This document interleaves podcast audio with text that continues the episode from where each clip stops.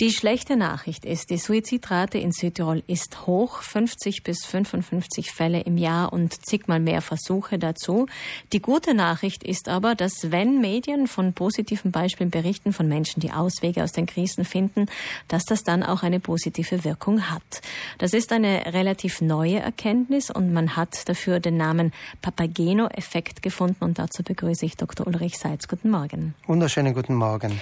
Sie haben uns schon kurz den Papageno-Effekt Effekt vor ungefähr zehn Minuten erklärt. Das kommt aus der Zauberflöte von Mozart, dieser Papageno, der Liebeskummer hatte und sich eigentlich das Leben nehmen wollte, aber dann von drei Freunden, von drei Knaben überredet wurde, es nicht zu tun, für die Liebe zu kämpfen.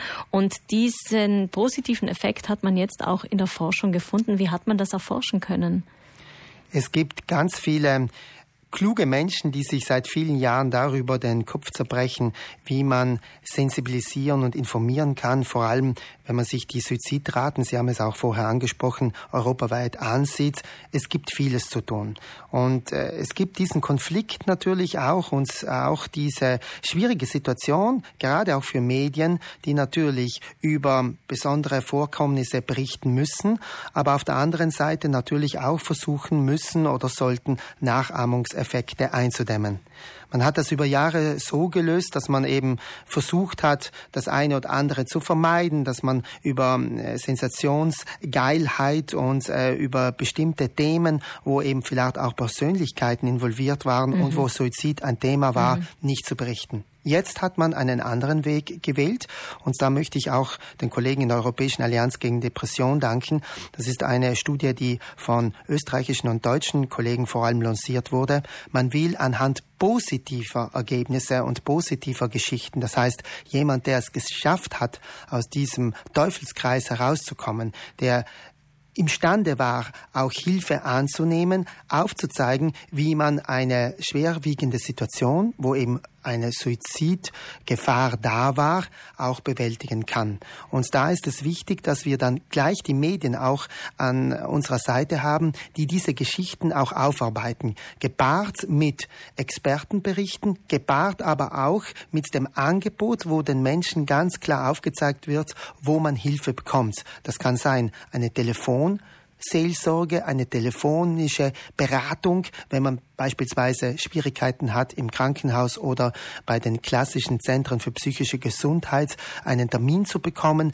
Vorab schon einmal, und das ist auch in Südtirol ähm, so toll, dass wir ein Netzwerk zur Suizidbekämpfung auch haben, wo eben vor allem die Telefonberatung der Caritas von Young and Direct, aber auch Vereine ähm, wie beispielsweise Ariadne oder Girasole da sind und versuchen, die Menschen aufzufangen und sie dann auch an die kompetenten Fachleute weiterzuleiten. Aber das kann nur gelingen eben, wenn man auch äh, Medienpartner hat und wir versuchen jetzt auch ganz bewusst diese positiven Ergebnisse, diese positiven Ereignisse, wo sich Menschen auch outen und sagen, ja, ich habe es geschafft. Es war ganz schwierig, aber ich habe es geschafft, mit einem Umfeld, das mir zur Seite gestanden ist, aus dieser Situation rauszukommen. Dr. Seitz, die Zahlen sind natürlich äh, eine Sache, aber die, die kann man erfassen, die Suizidrate kann man erfassen. Wie kann man erfassen, dass es Menschen geschafft haben? Das ist doch viel schwieriger in Zahlen dann zu festzuhalten. Genau, und da ist eben unser Appell. Wir appellieren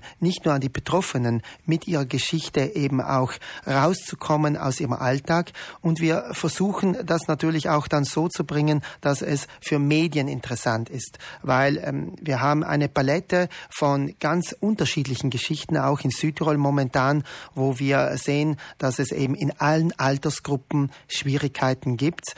Eben ähm, denken Sie daran, wir hatten über viele Jahrzehnte das Thema gerade bei jüngeren, jungen Menschen, die auch äh, suizidgefährdet waren. Ich denke an ein sehr schlimmes Jahr, auch in Südtirol 2014, wo wir wirklich einen absoluten Hype in dem Sinn hatten und über 60 Suizidtote hatten.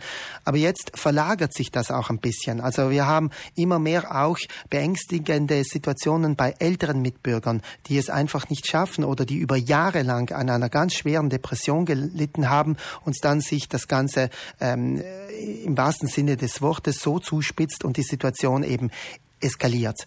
Wir haben wenn wir auch jetzt international sich ähm, äh, und uns die Situation da ein bisschen anschauen, ganz neue Gefahrenquellen, beispielsweise unsere Kollegen aus Deutschland sprechen von äh, großen Gefahren bei ähm, unseren ausländischen Mitbürgern, bei neuen Mitbürgern und ähm, ich wiederhole es, es gibt eben auch bei pflegenden Angehörigen ganz oft den Trend letzthin eben ähm, an Suizid zu denken. Und das ist eine sehr traurige und eine sehr ähm, schwierige Situation, für die wir uns sicherlich bereit machen müssen und wo wir Konzepte erarbeiten müssen. Die Faktoren sind natürlich von bis und sehr unterschiedlich, die dazu führen, dass sich jemand entscheidet, einen Suizid äh, zu machen. Mm, wir Medien haben da eine gewisse Verantwortung, in die Sie uns ja auch mit hineinholen. Sie haben schon letztes Jahr am Internationalen Welttag der, der Suizidprävention diese, diesen Versuch gestartet, die Medien hereinzuholen. Was hat sich jetzt denn in diesem Jahr konkret verändert?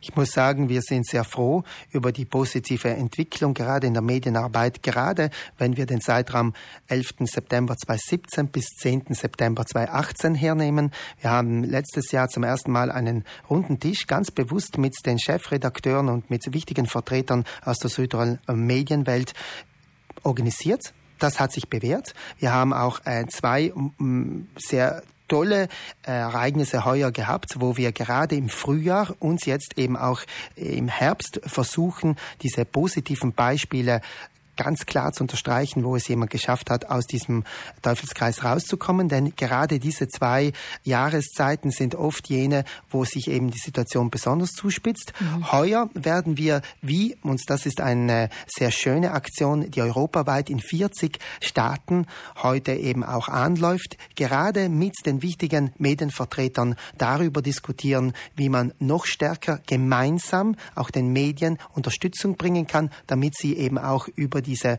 Situation berichten können. Also ist das, was heute in Südtirol passiert, wird in ganz vielen europäischen Staaten heute auch gemacht und es ist ein gemeinsames Erlebnis und wir sind ganz froh, dass wir eben auch in Südtirol das äh, mitgestalten dürfen und eben auch hochrangige Vertreter der Medienlandschaft dabei haben. Also das Ziel wird sein, dass wir über Menschen berichten, die Krisen überwunden haben und das, das können ja ganz unterschiedliche Krisen sein. Das jüngste Suizidopfer letztes Jahr in Südtirol war neun Jahre alt. Das ist so erschreckend, aber es ist natürlich, wie wir gehört haben, ein Thema, das sich durch alle Altersgruppen durchzieht. Und es geht auch immer um viele Faktoren, die dazu führen. Aber es ist gut, wenn wir Medien auch unseren Teil dazu leisten können, Krisen zu überwinden. Wer sich für das Thema ausführlich interessiert, heute um 17 Uhr findet zum Internationalen Tag der Suizidprävention in der EOS Akademie in Bozen-Rentsch ein Informations- und Diskussionsabend statt. Eingeladen sind die wichtigsten Medienvertreter auch heuer, zum Beispiel Toni Ebner von der Dolomiten oder auch unsere Chefredakteurin Heidi Kessler. Dr. Dr. Roger Bücher wird einen einführenden Vortrag halten und Dr. Ulrich Seitz war heute bei uns jetzt schon im Frühstücksgespräch, um mit uns über dieses wichtige Thema zu sprechen. Vielen Dank, dass Sie bei uns waren. Vielen Dank für die Informationen. Vielen Dank an Sie.